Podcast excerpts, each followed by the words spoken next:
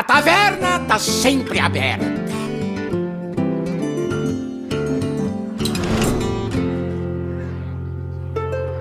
Seja muito bem-vindo ao episódio de número 18 do Taverna HS, o seu podcast brasileiro sobre Hearthstone. E hoje vamos aí de novo falar sobre o meta, vamos falar sobre a nossa ranqueada. Mas antes da gente começar tudo isso, aqui do meu lado, como sempre, temos o Paulo. E aí, Paulo, como estamos? Sobrevivendo mais um dia? E aí, Vitor, beleza, cara? Tranquilo, sobrevivendo. Você não sabe o frio que tá fazendo aqui embaixo, cara. Eu achei que eu morasse num país tropical, mas tô com dois casacos, cobertor no colo e olhando você pela câmera aí de regatinha, de camiseta. É. Mó dia claro, puta, cara. Tá... A primeira vez que eu tenho inveja do clima aí, comparado com o meu. Mas tá tudo certo, tudo bacana. Pet chegando e friaca mesmo, vambora. E antes que o ouvinte te sacaneie, eu vou te sacanear aqui ao vivaço. O frio aqui embaixo é complicado, hein, cara? Dá pra interpretar isso aí de outras maneiras, velho. Entendi agora, entendi. É, é o momento que tá sério aqui, né? A gente não pode deixar escapar. É, aqui, cara, aqui tá ficando quente, tá ficando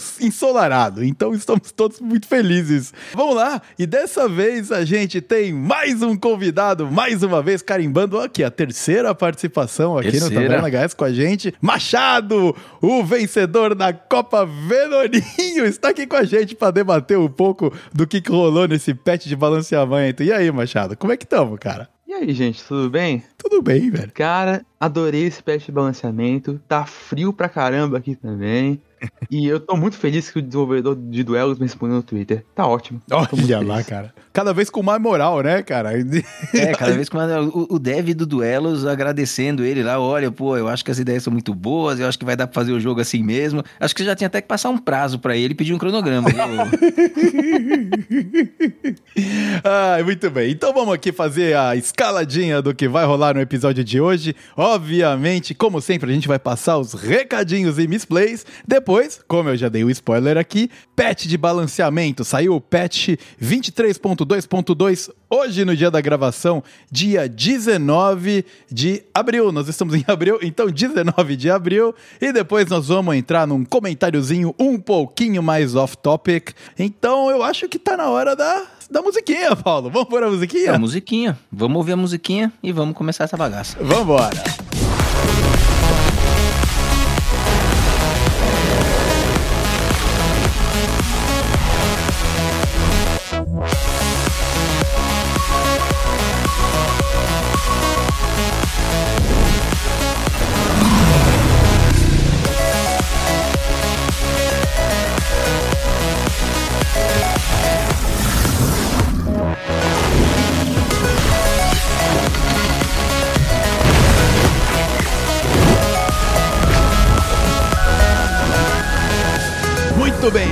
Recadinhos e misplays. Vamos lá, passando os recadinhos primeiro, porque a gente tem uma ou outra misplay que talvez tenha acontecido no episódio anterior e a culpa não é minha.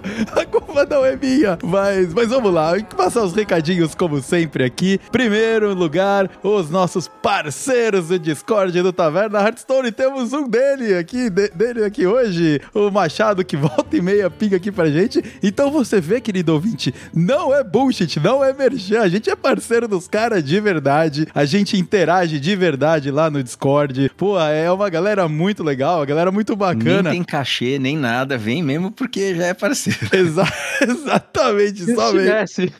Daqui a pouco os caras estão se convidando aí, já, já tá virando vários essa taverna aqui, mas assim que é bom, é exatamente por é, isso é, não que pode gente... ficar doente que brota aqui, né? Tem que tomar cuidado com essas coisas aí, cara. Pois é, cara, eu... Abre olho, abre olho. Eu vacilei, vacilei, fui substituído no episódio, cara. Então, pô, mas é sempre muito bom. Inclusive, uh, mais sobre essa parceria, que é de verdade, um pouquinho antes dos buddies rotacionarem, o pessoal lá do Discord do Taverna Hearthstone tava uh, colocando, juntando jogadores para todo mundo tirar uma última partida. Machado percebeu que eu tava online lá do, do, do Battle.net, me deu um alô, tirou uma partida, foi muito maneiro. Pô, fica aí o convite para você, querido ouvinte, venha se juntar a essa turminha muito louca aqui. E parte dessa turminha muito louca é o História, com o canal Hard História, cara, que a gente comentou no vídeo dele do posto, que também saiu dessa turma fora da casinha aí do, do Discord do Taverna Hard Hearthstone. E dessa vez ele tá com um vídeo novo, né? Do Hazal Acorrentado. E é claro, o link para o vídeo dele está na descrição deste episódio aqui. Confere lá. E se você quiser falar com o Hearthstone, além de falar com ele pelo canal do YouTube, você também pode dar um alô para ele, obviamente, no Discord do Taverna Hearthstone, que ele está lá também. É, respondendo ao nosso apelo junto com as massas populares, o Tesden recusou a nossa ideia de fazer a saga free to play por simplesmente. Banidaço. Banidaço, nossa, eu tô meio. É, nossa, meio puta caramba. Colocar a musiquinha do, do Titanic aqui, aquela flautinha desafinada, cara. Mas o que importa é tentar. O que importa é tentar, mas ele deu um, um motivo muito justo, né, Paulo? Ah, muito justo. E é o justamente. A gente tinha conversado antes de, pô, seria muito legal fazer, talvez até acompanhar aqui num bloco do episódio essa saga, né? Mas, olha, assistindo o, o Trump, mano, perder todos os cabelos dele lá, cara, na saga dele, é assim, é muito tempo investido de fato, né? E o free to play, ele tem uma motivação bacana, mas é muito investimento numa conta que nunca vai ser a sua conta principal Uhum. e você deixa de jogar na sua principal e às vezes nem tem tempo de jogar o quanto você gostaria. Então, assim, pra nós fica difícil e a gente entende que pro produtor de conteúdo, que às vezes tá jogando outros jogos também, precisa entreter o público dele, cara, não faz muito sentido, é um investimento grande demais, eu acredito. É, faz total e- sentido. E- Exato, e o Tese, meu, ele conhece muito bem a galera que acompanha ele e ele joga muito o Hearthstone, ele joga Battlegrounds, ele joga o padrão, joga outros games. E a comparação com o Trump, ela não é necessariamente linear, porque o Trump Uhum. nem joga mais o padrão do Hearthstone faz, meu, muito tempo. Quando ele vai pro Exatamente. Hearthstone é pra fazer a linha free to play, né? Então, cara, é, é outra, realmente, outra coisa. E, e cai bem no caso do Trump, porque inclusive ele é um cara que jogava muita arena. E tem jogador lá que adora ver ele jogando arena. Eu, inclusive, eu, inclusive, Aham. eu, inclusive joguei arena, porque tava vendo o, Trump fazer a saga free to play dele e joguei algumas arenas. Olha lá. E é bem saudosista, assim, pra quem, pra quem é das antigas.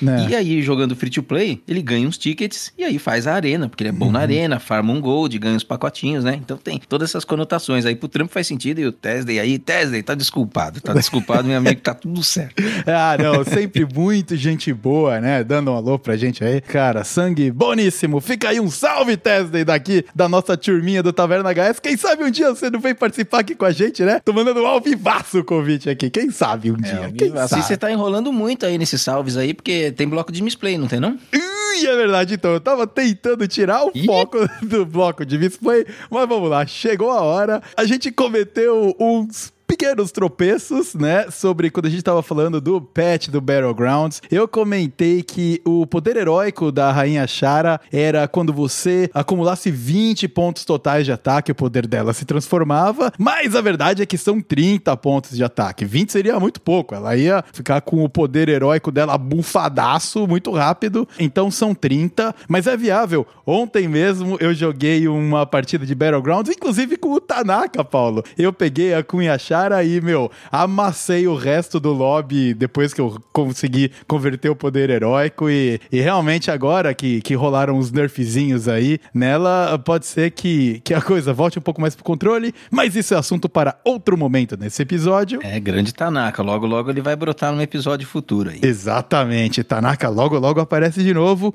E uma, uma coisa que é importante a gente clarificar também, que inclusive foi o Machado que veio falar comigo, que não ficou muito claro, até um pouco incorreta no episódio anterior, foi quando eu falei que o MMR do Battlegrounds ele foi resetado. A verdade é que o Battlegrounds ele também tem um MMR interno. Então é por esse MMR interno que os pareamentos de partida acontecem e você tem o MMR que você vê, o seu ranking, né? E é a partir dele que você fala, ah, nossa, tô indo bem ou tô indo mal. Ah, obviamente eles vão andar um pouco em paralelo, mas o interno não é resetado, então o seu pareamento vai ser com os seus adversários que tecnicamente estão no mesmo nível que você. Tá certo agora, Machado? Sim, agora sim, o Paulo tá tranquilo. O 243, eu acho que é dele, tá salvo.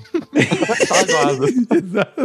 É, então, é, é isso aí, gente. MMR é assim mesmo. O- mas eu não sabia disso aí também, viu? Eu sou um cara desinformado do BG. Eu não sabia que tinha esse ranqueamento interno e que ele se mantinha. Então, assim, é bem parecido com a ladder, né? Assim, tem o que reseta e tem o interno que tá te sustentando ali, que na ladder vira o multiplicador das estrelas. No BG, tá sempre formando os seus lobbies ali, componentes semelhantes, né? É, exatamente. Exatamente. Tem também um ponto muito interessante, esse eu não sabia, informação direta do nosso correspondente Machado aí é que para quem tá acima dos 10k, ou seja, meu, os top players lá do BG, o reset dele leva eles para 10k em vez de zero. Então eles não têm que subir toda a montanha de novo para chegar nesse número altíssimo de ranking. Uhum. Então, pô, para quem tá acima do 10k é uma baita moral tá com esse número. Então quem tá competindo para estar tá no Lobby Legends, por exemplo, que precisa estar tá lá no topo mesmo dessa tabela aí, é, tá partindo de 10k. É isso mesmo. Isso. Quer dizer, se já tava acima, né? Porque geralmente tá, né? Senão você tem que começar farmando lá de baixo mesmo e aí vai um chão.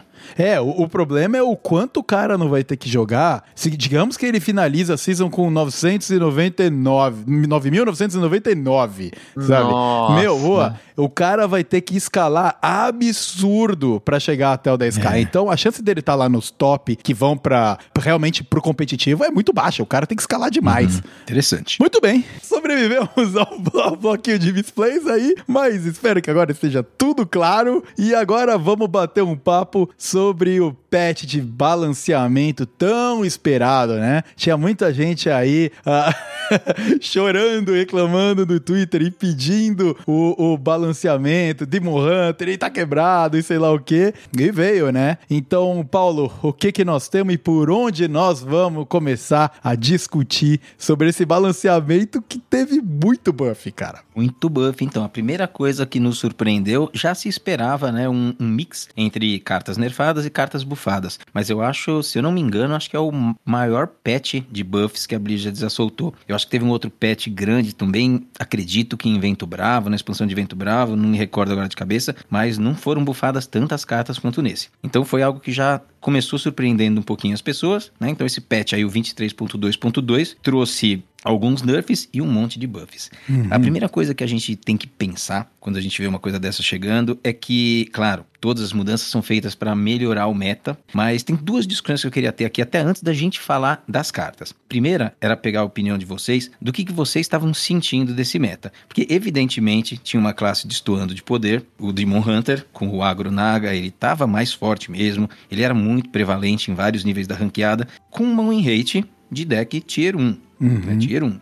É. Ele não era Tier S, ele era Tier 1. Certo. Então, assim, o que, que vocês achavam desse meta, em primeiro lugar? E aí também a sequência de o que, que vocês acham de um patch que tem tantas cartas bufadas ao invés de nerfar? São duas estratégias diferentes de modificar o meta. Bom, uh, Machado, eu acho que você pode começar, cara. Beleza. Bom, só pra corrigir uma coisinha que o, que o Paulo falou, é o segundo patch com o maior, buff, o maior número de buffs. Hum. O primeiro foi lá no começo, quando fizeram a primeira onda de buffs, que a foi a ascensão, ascensão dos mecanoides. Lá em Ascensão do, das Trevas. Ah, meio que foi, nossa. meio que o mini set. Uhum. Que bufaram alunas, os cards de Projeto Cabum. Ah, caso, teve né? quantidade de cards bufados maior naquela. Isso. Uhum. Legal, hum. bacana. Mas continuando, o, realmente o meta tava bem parado. O Demon Hunter tava trancando muito todas as classes em geral. Ele tinha counter? Tinha. Mas era bem assim. Por exemplo, o maior counter dele era o Guerreiro, o Guerreiro controle de Kazaku-san. Mas era uma partida 60 a 40 pro Guerreiro. Uhum. Não era um counter assim tão forte, sabe? Mesmo tendo um counter,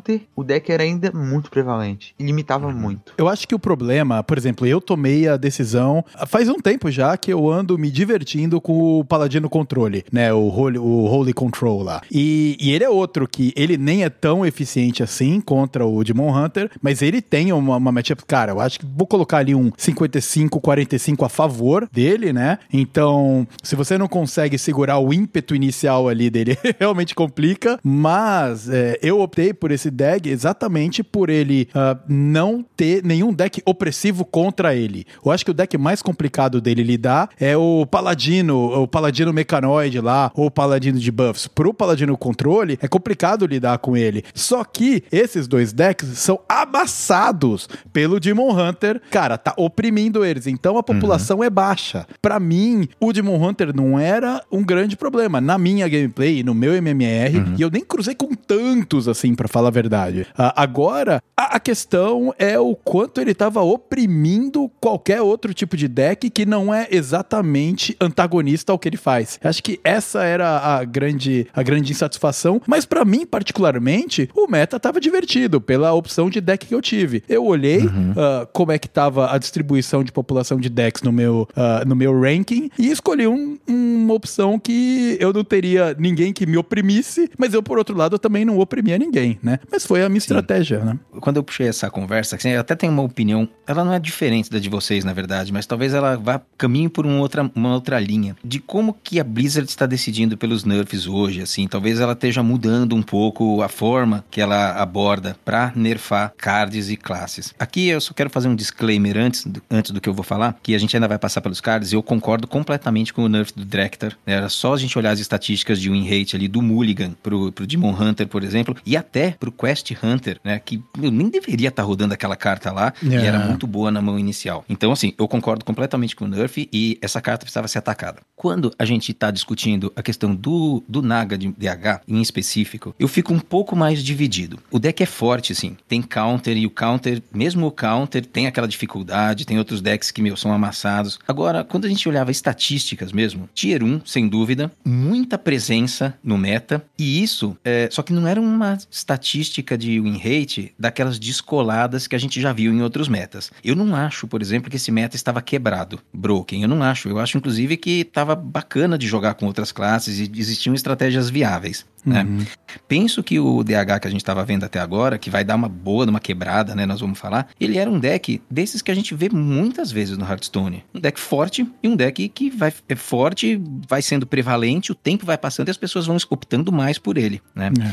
Então, eu acho que os metas do Hearthstone eles tendem muito a ser isso. E eu não consigo ver um meta desses como um meta broken. Mas eu acho que ele pode ser um meta que fica chato, que ele fica muito stale, ele estagna. E isso faz com que as pessoas se sintam mais incomodadas até até de olhar uma estatística e falar assim: ah, não, é por causa desse número aqui que eu tô super incomodado, né? Então, eu acho que a Blizzard, com o passar do tempo, ela e com a maturidade que ela vai tendo até dentro do próprio jogo que ela desenvolve, ela vai procurando nerfar esse outro, essa outra via, né? Essa uhum. outra via de entendimento das pessoas do jogo. E acho que foi o que aconteceu agora. E até quando a gente vê as reclamações das pessoas, eu não sei, eu não consigo concordar que o meta tava quebrado. Uhum. Pode ser que o meta estivesse ruim, porque, pô, não gosto do que eu tô enfrentando, ou não muda mais, né? E aí você precisa fazer uma mudança. E nessa linha vem a segunda parte do que eu estava falando, que faz sentido, então, não só nerfar o que está forte. Se você quer mudar coisa e dar nova identidade para esse meta, você bufa arquétipos que não estavam vendo jogo nenhum. Isso sim é uma real mudança, concordam? É, não, completamente. E eu acho que um pouco em linha desse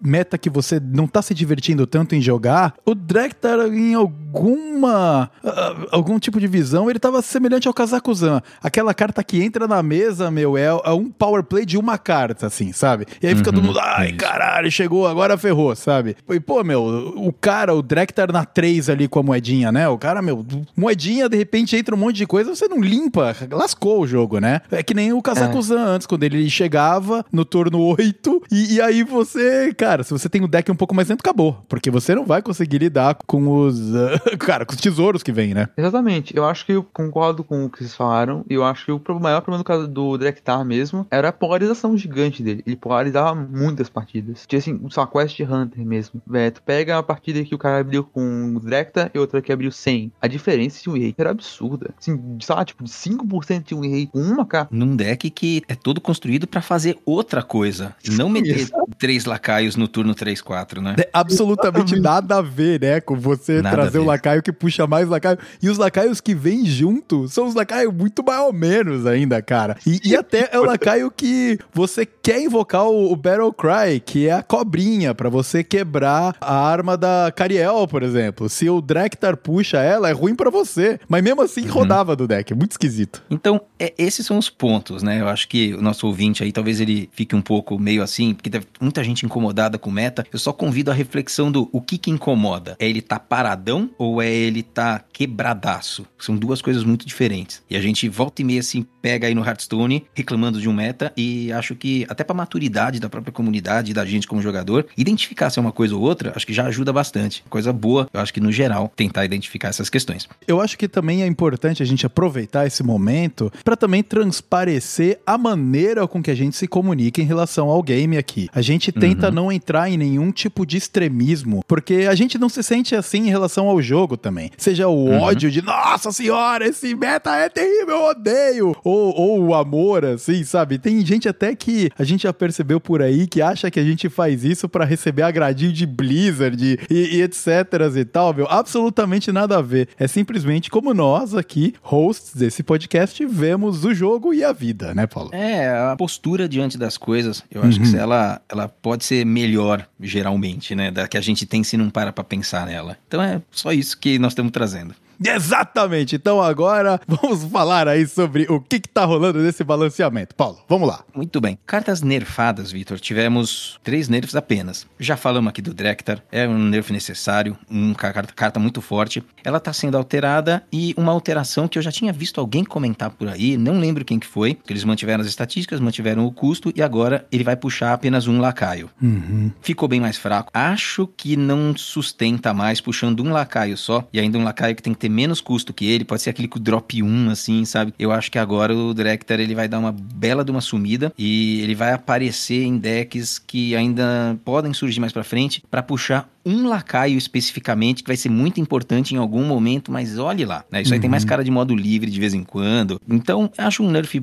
ok, acho um, né, um nerf bom, deve fazer bem pro jogo. O que a gente ainda vai ouvir um pouquinho de polêmica é com a questão do refund que fizeram. O Director Diamante não era para ser desencantado, mas ele custou dinheiro para as pessoas. Então ele custava 3 mil gold para você comprar, esse 3 mil vai ser devolvido, até aí zero problemas. Agora ele também podia ser adquirido por dinheiros. Aqui no Brasil custou quanto, vocês se lembram? Lembram, Machado? Acho- 35? Acho que era 28 reais. 28 reais. 28 reais. É uma quantidade de dinheiros de verdade. Essa quantidade de dinheiro de verdade é boa para você receber vale, você receber 30 packs e tá tudo certo? Talvez aqui sim, talvez aqui não. Não fiz essa reflexão. Mas e no Canadá, onde o Vitor tá? E em outras economias? Que a relação do dinheiro é diferente. Economias no mundo afora aí, e essa relação com o Hearthstone é diferente. Então, por exemplo, o Vitor lá no Canadá, ele recebe em dólares canadenses, gasta em dólares canadenses, e a gente já teve umas conversas e chegou à conclusão que o jogo é um pouco mais caro para ele do que é para nós brasileiros. Exatamente, tirando conversões à parte, né? Porque Claro. quem ganha claro. numa moeda e gasta numa moeda, a conversão não importa. Mas Não. em relação ao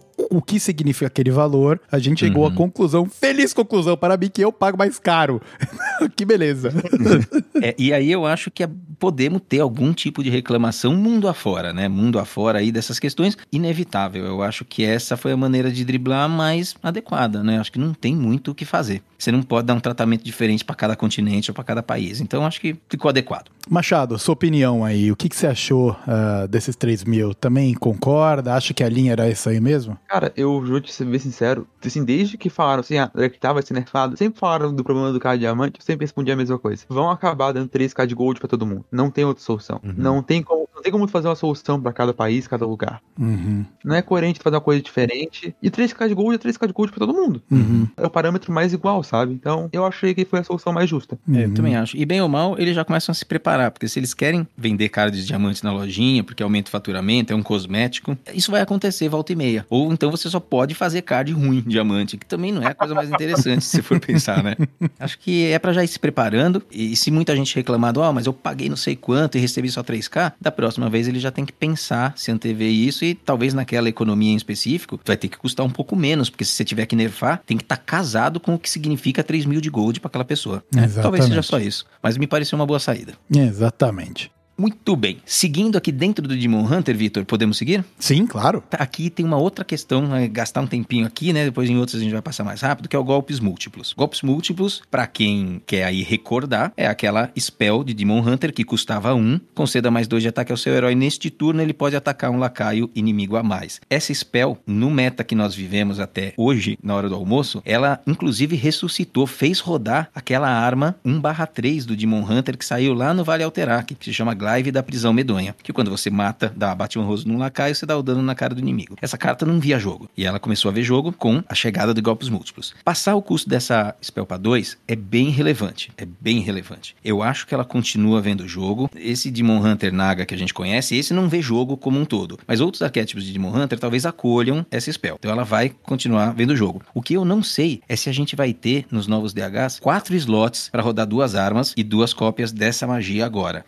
E mais uma Lady Steno, que era muito forte com ela também, porque era mais uma magia num combo, né? Era uma das formas de vencer o Guerreiro Controle, por exemplo. Então eu não sei se a gente vai ter quatro slots para rodar essa combinação. Se a gente não tiver quatro slots para rodar essa combinação, as armas saem. E acho meio triste que elas saiam, porque é uma arma interessante. O combo delas tem uma certa skill ali, você tem que conseguir, sabe, encaixar certo o dano, usar nas horas certas. É, era uma coisa assim que fazia com que o deck, por exemplo, fosse bom. Então se essa arma desaparece, eu pessoalmente acho que é uma perda de forma geral para a classe, né? Ela fica mais fraca sem dúvida, se isso for importante pro meta, então ok. Mas de forma geral, parece que essa arma, se essa arma não rodar, fica faltando alguma coisa. Né? É a minha única preocupação dessa spell agora não conseguir mais ser combada tão, tão bem. Olha, essa, esse nerf nos golpes multi foi muito importante. Uhum. O card piorou bastante com nerf de 1 para 2. Só, assim, pra, só pra ter uma noção, acho que exemplifica bem. Ele dobrou o custo, mano. Dobrar as coisas é bastante coisa. Dobrou o custo, mano. É bastante diferença. E como tu falasse, eu acho que a, a arma não vai mais rodar. Eu acho que ela perde muito espaço. Sendo 3 agora. Golpes múltiplos é insano ainda. O card é muito bom, porque ele combate justamente a fraqueza do Demon Hunter, que é encontrar lacaios grandes, passar de provocares grandes sabe? Ele combate isso ainda, mas é mais chato combinar com outros cards agora. Eu acho que ele continua rodando, principalmente no Fel, mas a Glaive é complicado. Hum, é. Concordo com essa visão. E a arminha aí talvez faça um pouco de falta. Hum. Para muitos aí talvez não, não vai fazer falta nenhuma, né? Pô, que pena, porque a, a minha tem interação com o Curtus Herói. Se tu joga o Curtus Herói depois da Arminha, ele fala uma coisinha. Ninguém nunca escuta, mas tem a coisinha.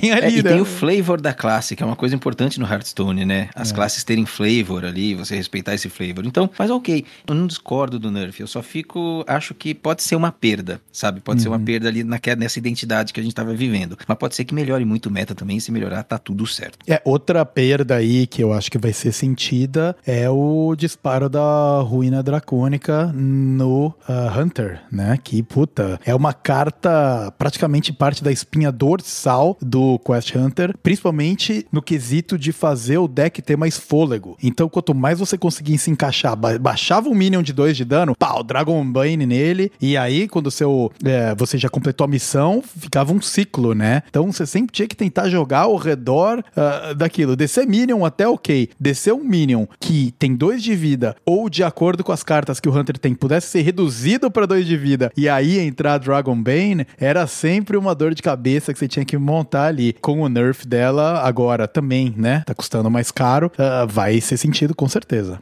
É, o Quest Hunter vai sentir. O nerf do Drektar, que já foi uma, uma porrada bem grande contra ele, o disparo da ruína dragônica, pra quem não, só, quem não sabe, o Quest Hunter era um deck simples, sinceramente, bem medíocre, até o mini set Alterac. Ele era um deck assim que pegava tier 2, quase tier 3, não era nada muito, mas também não era muito ruim. Com o Uhum. Alter set Alterac ele deu uma subidinha. Mas agora, com o disparo do ruína dragônica caindo e o deck tá saindo do deck, complica. E é interessante porque aumenta o custo, só que como é uma carta que você joga múltiplas vezes, a gente tava falando sobre isso mais cedo, né, Paulo? Exatamente, esse é um ponto muito importante. O fato de você rodar muita, você jogar muitas vezes essa carta, né? Lembrando que quando ela dá abate honroso, ela causa 2 de dano, com o abate honroso volta uma cópia dela pra tua mão. Então você tem a possibilidade de numa mesma partida jogar várias vezes esse card. Só que agora você tá jogando várias vezes um card nerfado. Então são muitas cópias de um card nerfado.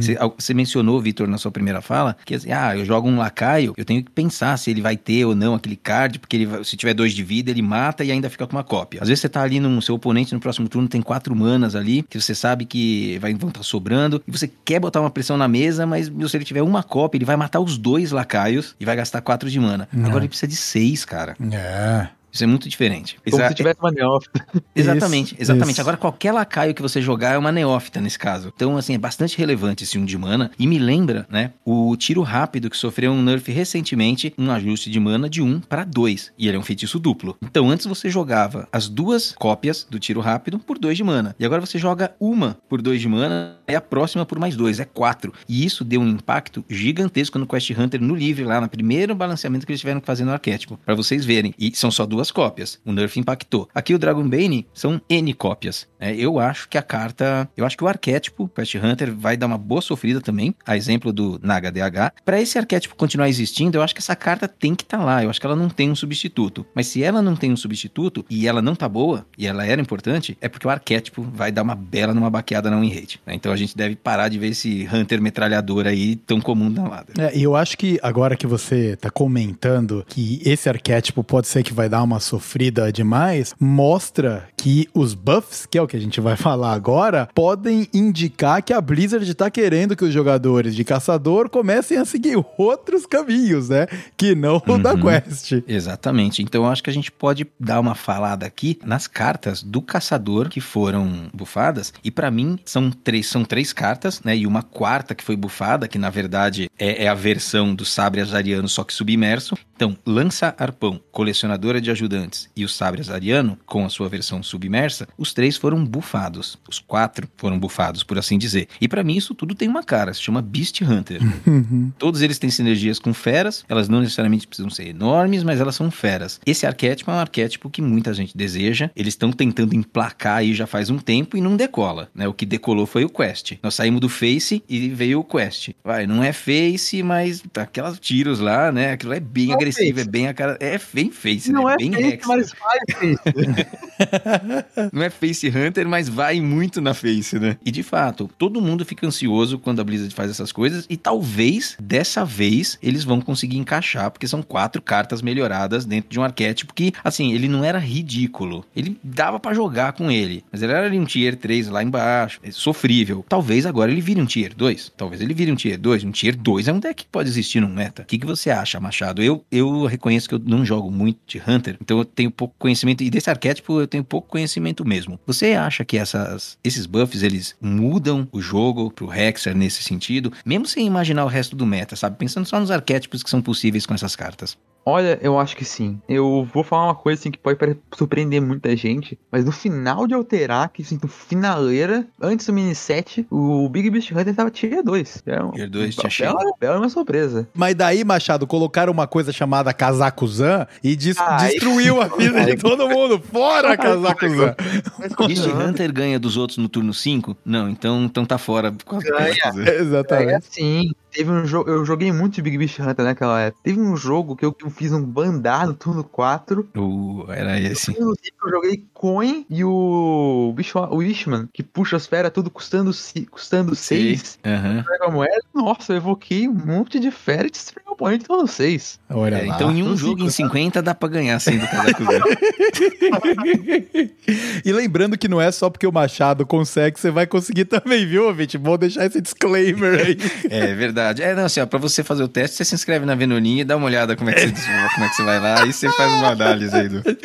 ai, ai. Então você tá com ah, boas expectativas, Machado, do, do Beast Hunter agora? Acho que sim. Sinceramente, eu acho que. O lance do arpão, acho que é a mudança mais significante. Uhum. Reduzir feras é uma coisa bem interessante. Porque Uhum. o da em geral é muito bom. A colecionadora de ajudantes, não sei. Não é uma carta que eu sempre me convenci. Eu acho que, tipo, é bom. É, eles mudaram as estatísticas, né? Porque 5 mana 3-3 é, é carta de, meu, de 5 anos atrás, né? Não tem como ver jogo isso no Hearthstone de hoje. Então agora é 5 mana 4-4, com o mesmo efeito. E o sabre é aquele negócio. O sabre antes era uma carta ruim. Uhum. Mas tinha que rodar, porque era o que tinha. Agora ele parece decente. Porque Uhum. 4 para 3, 3, rapidez. É, isso ficou muito claro nessa rodada de buffs, que eles erraram a mão, assim, eles esperavam um potencial do texto das cartas maior. E aí, eles penalizaram um pouco as estatísticas. Mas hoje no Hearthstone, para você não ter estatísticas vanilla para um determinado custo, meu, o texto precisa ser muito forte. Uhum. Precisa ser muito relevante, senão não vê jogo. Fica claro aí nesses buffs do Hunter que eles deram uma ajustada nisso, né? E eles vão tentar investir na, na linha. O Quest deve estar fora, só que assim, antes de dizer que o Beast é o próximo Hexer que a gente vai ver na ranqueada, eu sempre, sempre vou esperar pra ver se não vai surgir um Face Hunter no lugar. Ah, vai. Vai. Pode ser, vai. Essa arma entra no Face Hunter. Puta, cara, é. Então, pessoal, se preparem para mais Space Hunter aí. Então, por mais que a gente torça pela, pelas feras. Se eu, eu vou dizer, quando a gente tava falando um pouco do, do. Quando começou a viagem à cidade submersa, né? Sobre decks que potenciais e tudo mais. Eu, eu comentei que um dos decks que eu tinha curiosidade de tentar era o Paladino Controle. Joguei, tô jogando muito com ele, tô me divertindo. E aqui fica a minha aí, o meu, o meu mini spoiler do que pode ver pra mim jogar. Se esse Beast Hunter emplacar e for uma win rate pelo menos decente, não precisa ser tier 1, não. Eu, eu, eu caio nele. Eu quero brincar um pouquinho de Beast Hunter porque Ah, me eu parece também, acho legal. que todo mundo. É, pois é. Ah, É engraçado, é legal. é, é engraçado. Puta, cara, quando, quando dizem que você é engraçado é porque não tá performando mesmo. O deck é bom, o deck é engraçado. É, né? Assim, é, aquele, é aquele tier 3 sofrível, sabe? Que, pô, mas assim, é muito bom de jogar. Então, quando você não tá querendo quebrar o seu computador, você pode relaxar jogando ele. É, e Demon Hunter, Vitor, temos um buffzinho aí, hein? Sim, temos. Vamos, vamos lá cobrir o buff do Demon Hunter, então. O Colossal. Esse é o buff do Demon Hunter. Pegaram o Shilag e deram uma melhoradinha, porque era um dos piores, né, colossais que a gente tinha no jogo. Custo 736, lembram do que eu falei agora há pouco, das estatísticas vanilla aí, né? Mas ele coloca quatro apêndices que no final do turno davam um de dano cada um em oponentes aleatórios e se o corpo principal do Colossal se mantivesse vivo, no próximo turno ia aumentando esse dano. Agora esse dano já nasce aumentado de 1 para 2 e a mecânica continua seguindo. É, é um buff, eu acho que é um- uma melhora expressiva na carta, mas eu não sei aonde isso encaixaria. Eu não consegui visualizar, não refleti tanto, mas não consegui visualizar ainda. Nos nossos papos aqui antes da gravação, o Machado já me adiantou que ele acha que é meu auto-include em todos os DH aí, ó, Machado. Se você mudou de ideia, já tá exposto. Aí já vai ter que se Cara, entender, mano. É eu isso mesmo? com essa ideia. Eu acho isso mesmo. Olha, pra ter noção, compara ele com o Ragnaros. Sim, cara, é uma comparação só de 2014. O Mas Ragzão. compara ele com o Hagzão. Eu acho que é uma Uhum. comparação melhor. O Inquisidor Elidari, que é uma carta bem recente. Pô, causa 8 de dano. Ele é mais eficiente que o Inquisidor, custa 1 a menos. Deixa mais campo. É mais difícil de lidar em geral. Ele tem potencial de snowball. E ainda tem uma coisa que é muito legal dele. É que eu não. Aí eu já não sei se vai, vai funcionar isso. Mas também tem potencial com a Cária. Que é uma carta lá de Alterac. Que tu evoca um demônio no teu deck 6-6. Se tu evocar Uhum. o Shilag, bem, os tentáculos tudo também. É mesmo. Eu acho que é uma carta assim que, sinceramente, é um finisher muito bom, tá? Pra um Fel DH também, junto com o Aham. Jace, um Agro DH como top finisher, um Defero Aham. DH. Eu acho que ele se encaixa em tudo. Você pode jogar um monte de dano face do nada, né? Você baixa É. ele, se o cara não tem minion ali pra absorver o dano, meu, vai um monte de dano na cara do maluco. Eu sou menos otimista. Gostaria que você tivesse certo, porque eu quero um, eu quero um meta cheio de colossais. Aí esses colossais estão meio fracos, né? Tem alguns que funcionam. Eu quero um meta cheio de colossais e a gente só vê a Nelly, só vê o submarino do Paladino. É, seria muito interessante. Krabator né? é bom também, cara. O Krabator, Ah, o é bem. muito bom. É, que, é que Rogue, né, tá meio difícil, né? É. É, Rogue tá é, é bom, ou é ruim. Exatamente, exatamente. Mas é um bom gancho que nós temos aqui pra falar da Valirinha, hein? Uhum, vamos lá. Podemos falar do Ladino aqui. Eu vou começar até pela parte que chata aí da- da- das melhoras do Ladino, que é a- o contrabandista da Avin. É uma carta que a Blizzard lançou com um defeito, né, por assim dizer. Era aquela carta que o grito de guerra era evocar um lacaio aleatório de custo 1 e você vai aprimorando conforme você vai jogando outros Avins. E ela estava sempre evocando um Avin de custo a mais, né, na versão original dela. Aí eles arrumaram, eles nem chamaram de nerf, eles não deram o pó, se eu não me engano. Eles arrumaram o card, arrumaram o texto do card. Se não me engano, agora? eles fizeram um pó sim. Se não me engano, acho que fizeram um pó sim. Ah, eles deram pó sim? Ah, então tá É, bom. tá. É, e agora eles estão, assim, desarrumando, né? Na verdade, eles estão fazendo o texto certo, mas com aquele efeito antigo. Porque o card ficou meio fraco. Mas é a única coisa que eles mexeram relacionado aos avins. Então, o, o Quest Rogue, eu não sei, ele não vai ressuscitar por causa desse card. A gente tá num meta muito board-based, que tem muito taunt, tem muito lacaio. E esse tipo de deck é um deck que countera bem esse ladino. Então, se esse ladino não tá conseguindo ocupar o campo porque tem cheio de estratégias de mecanoide, de, de paladino, de mago, acho que não é suficiente. Assim, você reverter, não, não vai acontecer nada. Uhum. Porém, existe o arquétipo do Tiff Rogue, que eles mataram lá em janeiro, quando eles nerfaram o Gnoll, né? Porque eles queriam dar uma segurada nesse arquétipo. Se vocês se lembram, a gente viveu um Rogue Stone. Inclusive, foi quando a gente começou o nosso podcast. Gravou o primeiro episódio, soltou no dia 11 de janeiro. Um meta muito legal, promissor. Duas, três semanas depois era um inferno. 70% das partidas eram da Valira, Tiff Rogue e Poison Rogue. Aí eles Nossa, fizeram Tiff Rogue, mudanças. Tiff Rogue era tranquilinho, mas o Poison Rogue... É, a metamorfose dos dois foi uma desgraceira, cara.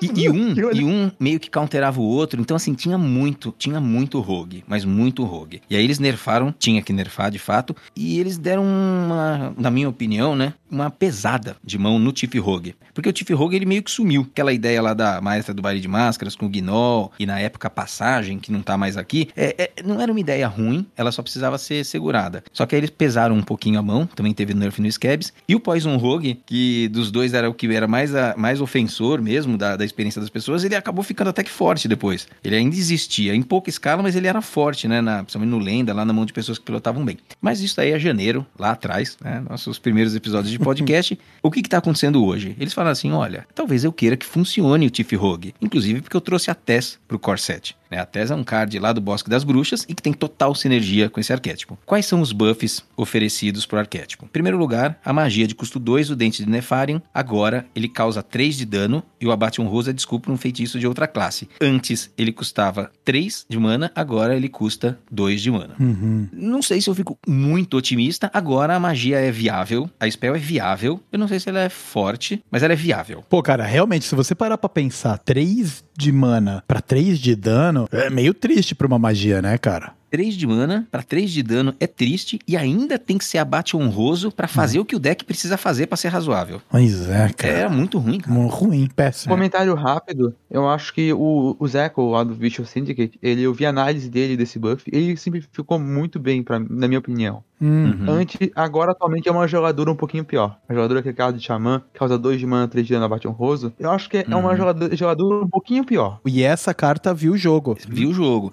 Mas assim, eu, eu seria até mais agressivo. Eu não sei se a carta ficaria broken, mas vocês se lembram da carta de custo 1, trocável, que dava 3 de mana no lacaio ileso. Distorção, Essa- da, distorção de Avin, né? Extorsão de Avin. Essa carta, ela é melhor, por exemplo, do que a que a gente está discutindo agora.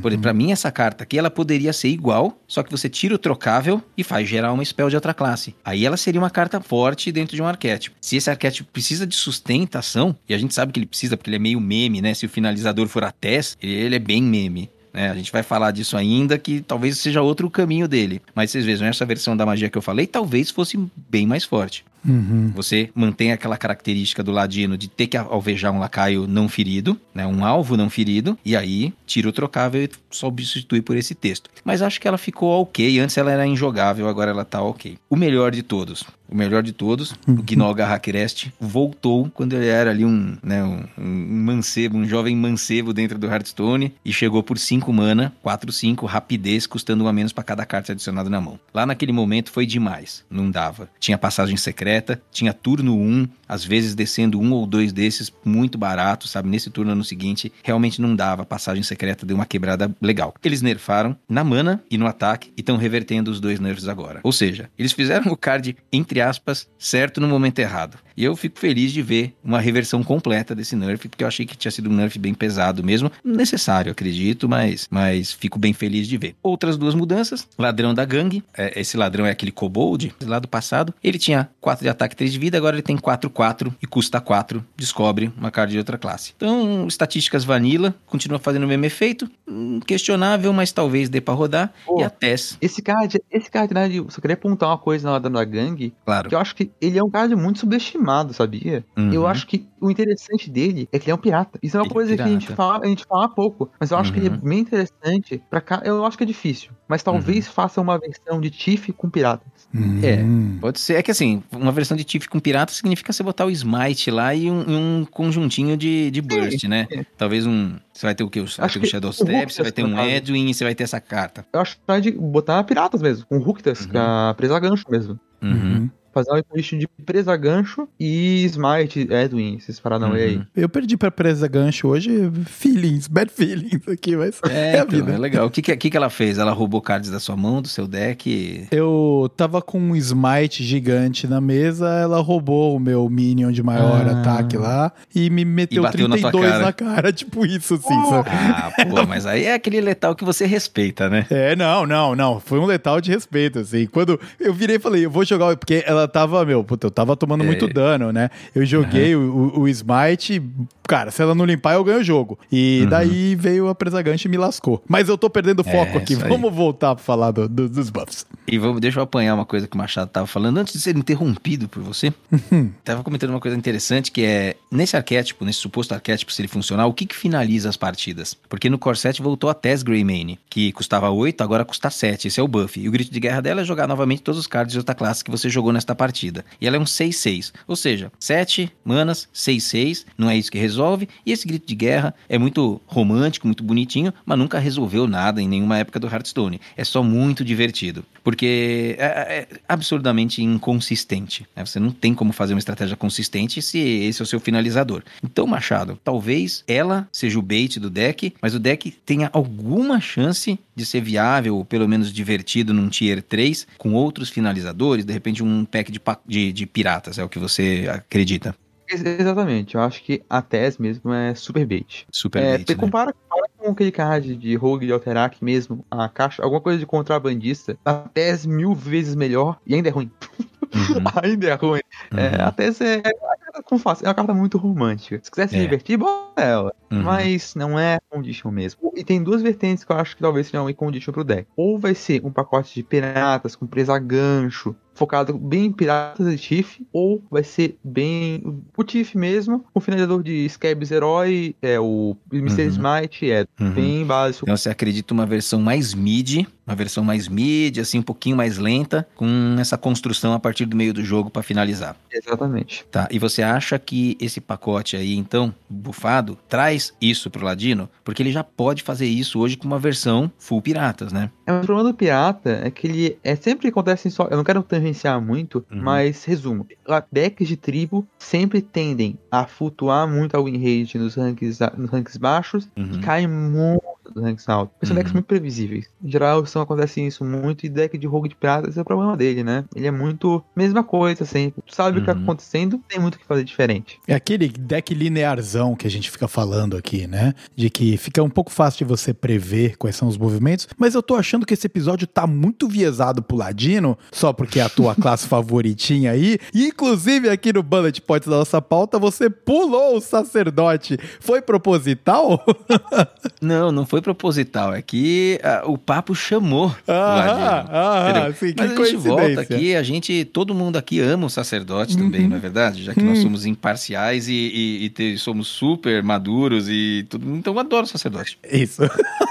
Temos no sacerdote o outro colossal bufado aqui, né? Da nossa, da nossa leva de buffs colossais. Ele foi bufado, então agora ele teve o custo dele reduzido de, em um de mana, né? Esse que foi, o, esse que foi a melhora. E nós temos na linha de cartas caras do lado do, do Priest, nós temos o Redemoinho, que é aquela remoção é bizarramente boa, mas que não tá vendo o jogo, que antes custava 9, agora V8. É, eu falo bizarramente boa, mais pelo efeito, né? Porque é uma, é uma carta cara, né? E que a gente sabe que jogar algo que custa 8 de mana assim no Hearthstone e não fazer mais nada no turno é, é muita, muita ousadia hoje em dia. Mas é uma remoção curiosa e limpa muita coisa na mesa e no deck do oponente e foi bufado. Então, talvez é, eles estejam aparentando querer uma versão de controle, um sacerdote um pouco mais controle, um sacerdote um pouco mais lento, tendo alguma chance. Mas esses dois buffs me parecem mais ou menos. Não parece que é o que vai segurar o sacerdote, um sacerdote mais lento aí. Um, um javali parece uma opção melhor aí para quem sabe pilotar o deck, me parece uma opção melhor do que você jogar um controle desses. Uhum. Muito embora a remoção mata o javali legal, né? Porque tira os javalis até do deck, tira os javalis de todos os lugares. A gente estava até comentando mais cedo hoje, né, Paulo, que essa remoção aí do, do, do Priest, ela, meu, é a versão OP da remoção muito semelhante do Xamãzão, né?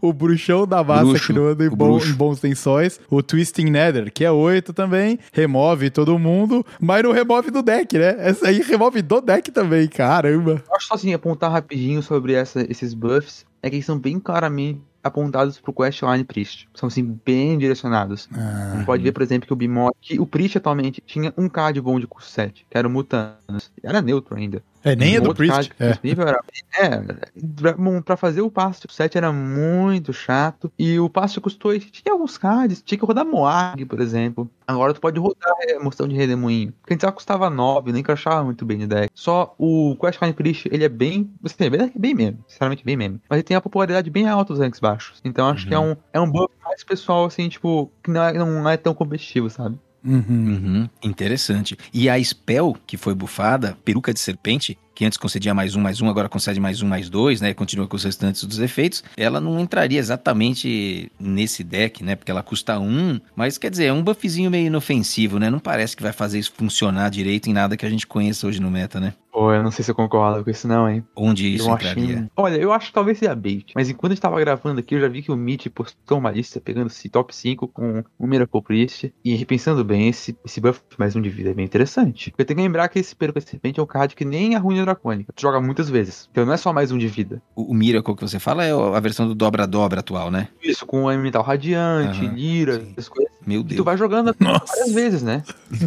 então, não é só mais um de vida. Mais um de vida cada vez que tu jogar ela. Sim, tem razão. É uma tem diferença. razão. JP, quando participou aqui do episódio com a gente, lá no Papo de Taverna, ele comentou que ele gosta de jogar de Priest. Então, será que ele tá feliz com isso aí, cara? Ele gosta, ele gosta de Pristão Controle, ele falou. Pristão Ah, é. Controle. Ah, o controlão. É, ele- Então não é esse, esse, esse Priest. É, o controlão. JP deve Miracle ser qualquer maldito. coisa que muda no meta, ele deve testar o Quest Priest pra ver se dessa vez vai. assim. Dessa vez vai, dessa vez vai. vamos lá, vamos seguir aqui, Vitor? Vamos. Então, temos a classe derradeira, que também recebeu um belo um incentivo em dois arquétipos diferentes. Ô Paulo, eu só vou te interromper um momento aqui, porque você esqueceu de falar da, da arma do Priest, que foi bufadona aí também, que é um Ah, pouco esqueci.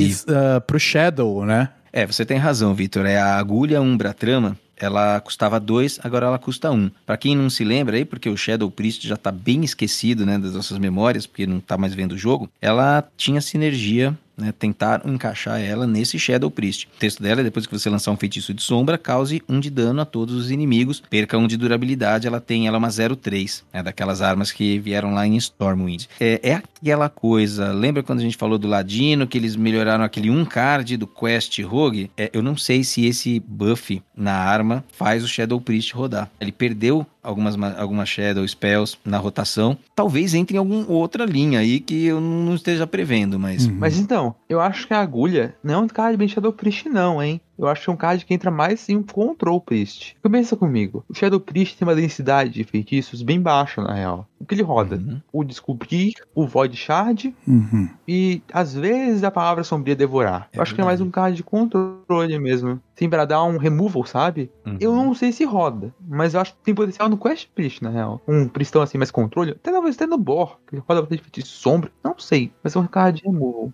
É, é isso. Então eles estão tentando, né, reaproveitar um card aí, uma arminha e ver se dá uma, dá uma melhorada no, no arquétipo. E acho que foi essa carta que ficou faltando apenas do sacerdote, né, Vitor? É, foi isso Pra gente mesmo. passar pro bruxão. É, vamos lá e falar pro bruxão e agora nós vamos falar de Murlocs também. Uhul, finalmente.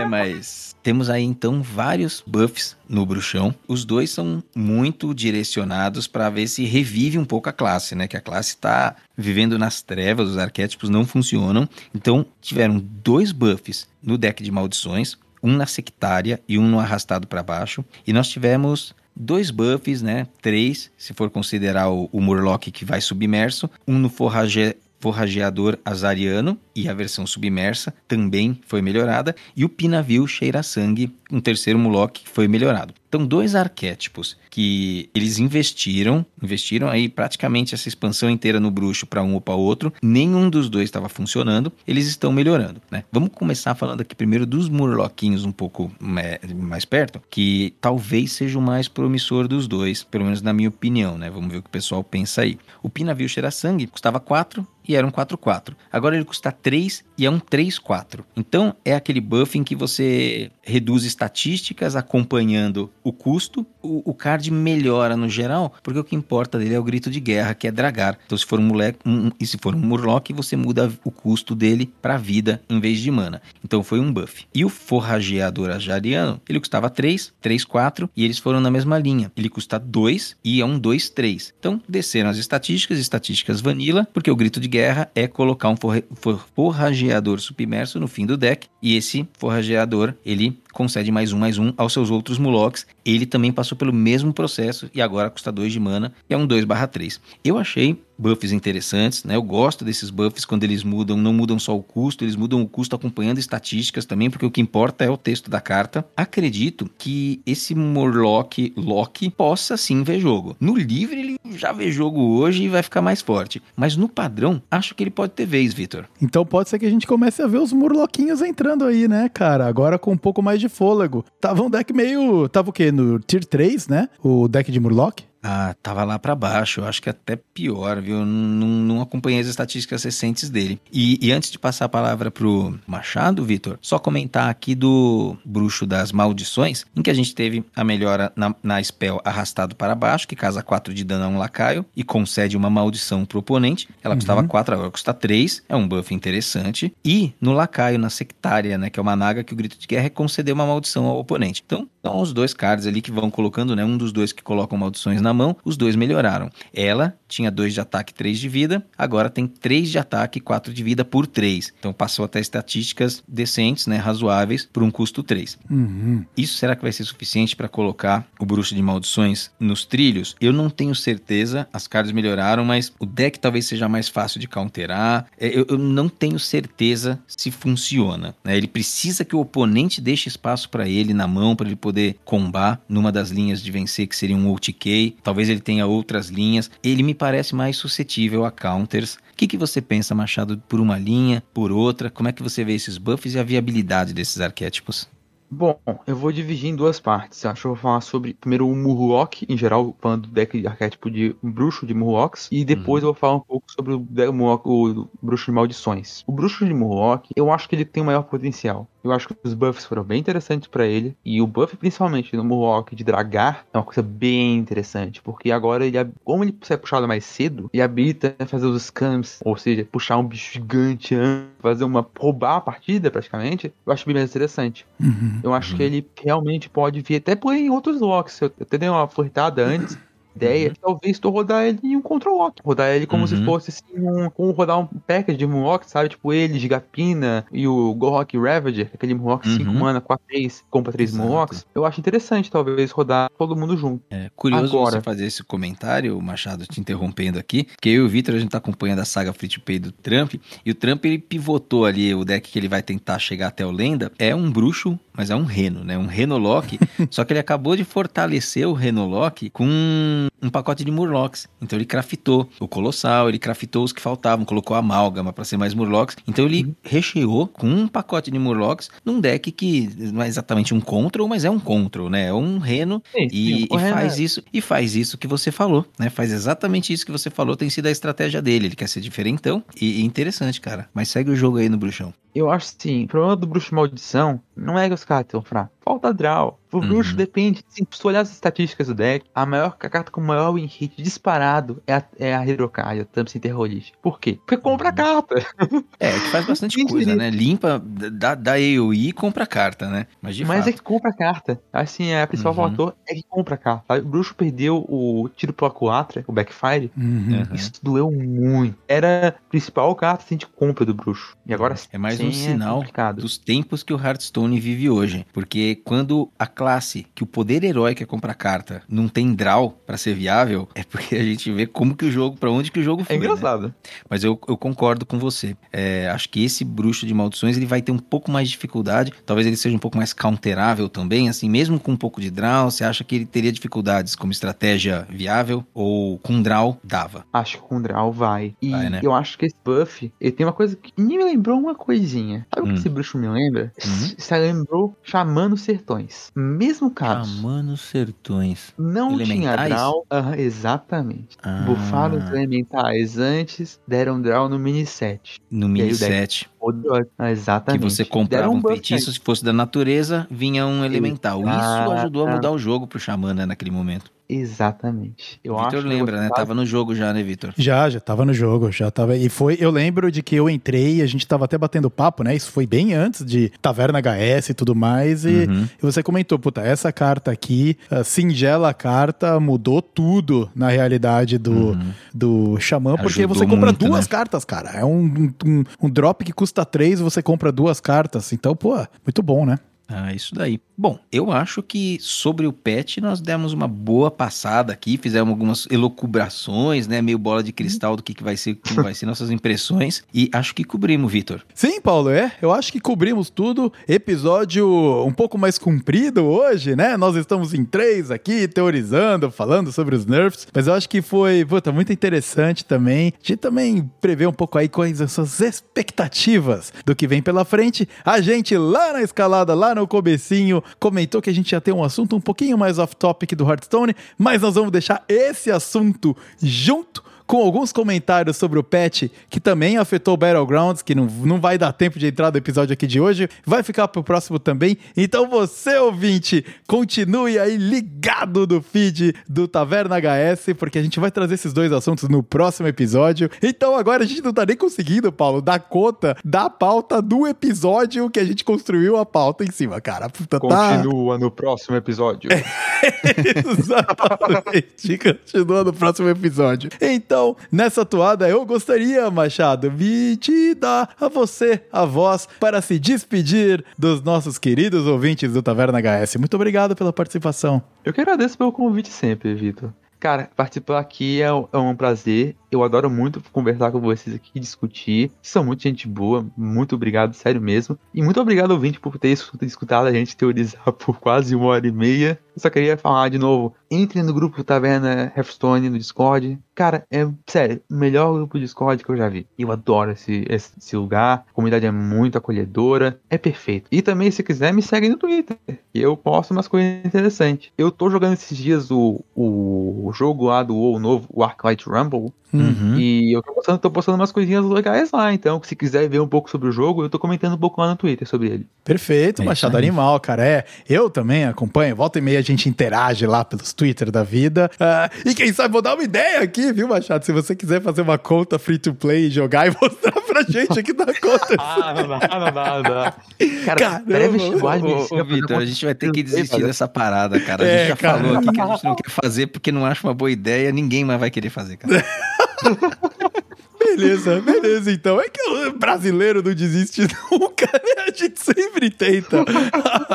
Mas muito Fala o próximo convidado fazer free to play também, vai que uma hora vai. É, exatamente. Uma hora, vai, uma gente, hora alguém aceita. A gente vai dando a má ideia. Se alguém comprar, aí beleza, a gente comemora, cara. A gente já tem ouvintes assíduos, a gente pode fazer uma espécie de uma promoção. Fala assim, ó, você ouvinte, faça free to play e vai passando pra nós que a gente traz você aqui pra comentar como é que tá indo, ó. Olha lá, exatamente, ouvinte. Você agora, além de estar tá participando da gente falar sobre os buffs do, do patch, agora você está participando de uma sessão de brainstorming do Taverna HS. Então, vem falar com a gente. Se você tem interesse, você que está nos ouvindo, tem interesse de fazer a campanha free to play sem gastar nada, com uma conta novinha, fala com a gente que, mano, a gente vai adorar acompanhar e cobrir aqui no Taverna HS. E importantíssimo reforçar que a sua participação aqui ela vai ser totalmente não remunerada. Olha que, Ei, coisa, olha boa. que coisa boa! coisa boa, né? Exatamente. A vantagem tanto, hein? Exatamente, mas vai ganhar aquela moral brabíssima da gente aqui do Taverna HS. E falando em moral brabíssima, muito obrigado, Machado, por ter participado. A você, ouvinte, que ficou com a gente até agora, mais de uma hora de resenha aqui. Como sempre, a gente, você sabe, a gente gosta muito de falar sobre joguinho. E não se esqueça de vir acompanhar o que está acontecendo aqui no Taverna HS. Você pode nos acompanhar pelo Twitter, na conta do Taverna HS, que vai estar tá aqui na descrição deste episódio, ou nas nossas contas pessoais, tanto a minha quanto a do Paulo. A gente está de portas abertas para falar aí com você. E claro, também no servidor do Discord do Taverna Hearthstone, que a gente volta e meia pinga lá para trocar uma ideia com a galera toda. Fica aqui o meu agradecimento. A gente se vê no próximo episódio. E agora eu passo a voz para o Paulo fazer o fechamento tradicional, clássico que os fãs amam. Senão a gente senão não é fechamento do Taverna HS. Vamos lá, Paulo. Nossa, mas que coisa romantizada, mudou até a voz aí pra é, falar disso. Exatamente. Beleza, Vitor. Bom, primeiramente, obrigado ao Machado, né? O Machado já é parceiro aqui da, da casa, já foi convidado, segunda vez que é convidado e uma vez ele foi host. Hum. então, o cara já tá com muita moral, já participa aqui com a gente, já tá tranquilão, já tá tranquilão, não fica nem mais nervoso. Mais ou menos, mais ou menos. Beleza. Então, Machado, brigadão aí pela participação. Muitas outras virão.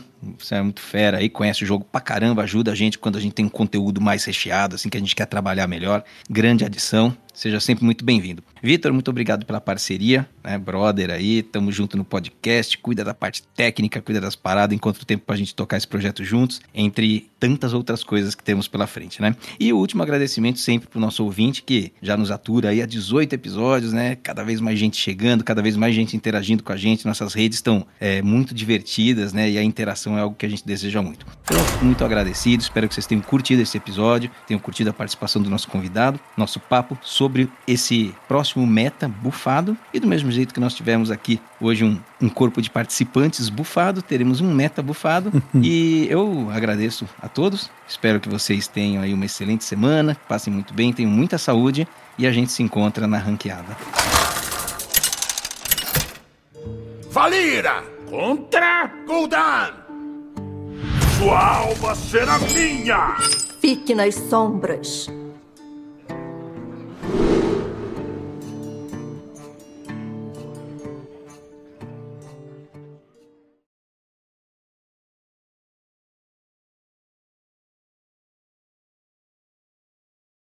Calma, não, tá todo mundo soluçando, cara. Eu acho que é, É, o o- Discord. Eu vou ver se eu troco de servidor aqui o. Calma aí. Alô, alô? Alô? Alô, Tô te- alô? Eu tô ouvindo vocês dois, vocês não me escutam? Eu tô ouvindo vocês também. Tá bom. Então, vamos seguir? Vamos.